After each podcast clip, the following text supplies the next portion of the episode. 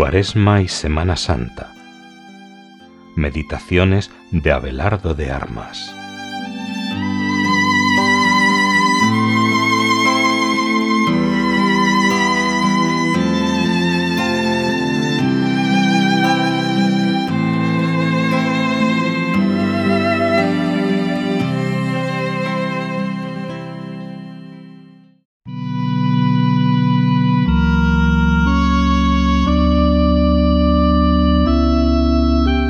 Viernes de la tercera semana de Cuaresma.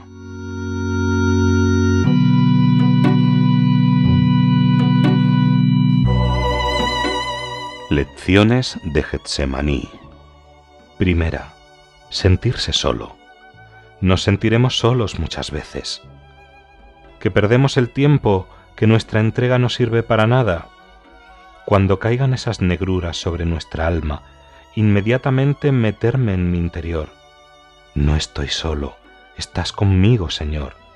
Creo que estás conmigo en la pura fe, en el silencio. Callo y espero. Pero estás conmigo. Tú no abandonas nunca, jamás. Solo tú padeciste en soledad.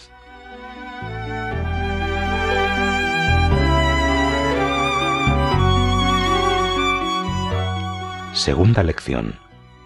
Fuerza en la oración. Él cuando empieza su oración es débil. Al acabarla, derribará a los que vienen a buscarle. Igual nosotros si en esos momentos le buscamos a Él, le encontramos dentro de nosotros.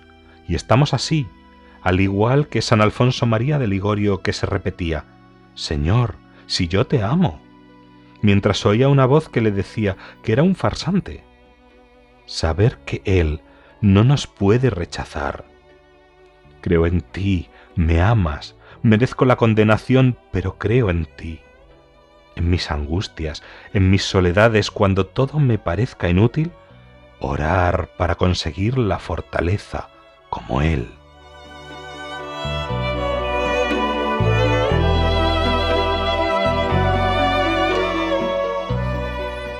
Tercera lección. El modelo de la oración. No nada en delicias, suda sangre. El que es el modelo de la oración suda sangre, y el modelo de cualquier alma que hace oración, el modelo no son los goces que encuentre en la oración.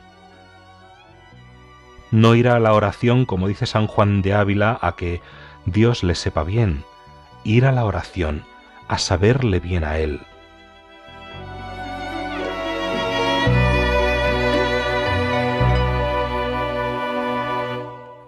Y cuarta lección. La medida de mi vida interior. Lección que sacas de Cristo, la voluntad del Padre. No se haga mi voluntad sino la tuya. Y permanece allí, firme en la voluntad del Padre. Madre, hazme comprender que Él sufre en mí, que no me quede en la superficie. Mi pasión, mi pasioncilla que pueda sufrir cada día, es Él es una partecita de la de Él. Es Él que quiere seguir sufriendo, prolongándose en mí, en orden a los méritos de la expansión de la Iglesia. Completo en mi carne lo que falta a la pasión de Cristo. No se conforma con haber sufrido en Getsemaní, quiere seguir prolongándolo hasta el último ser humano. Él sufre en mí. ¡Qué consuelo tan grande! Yo nunca estoy solo, jamás estamos solos. Solo Jesús ha querido morir en soledad. Pues amemos también nosotros todo lo que participemos de Él, en soledad, sabiendo que lo convertiremos en un gozo accidental pero real y muy grande para el corazón de Jesús y de la Virgen.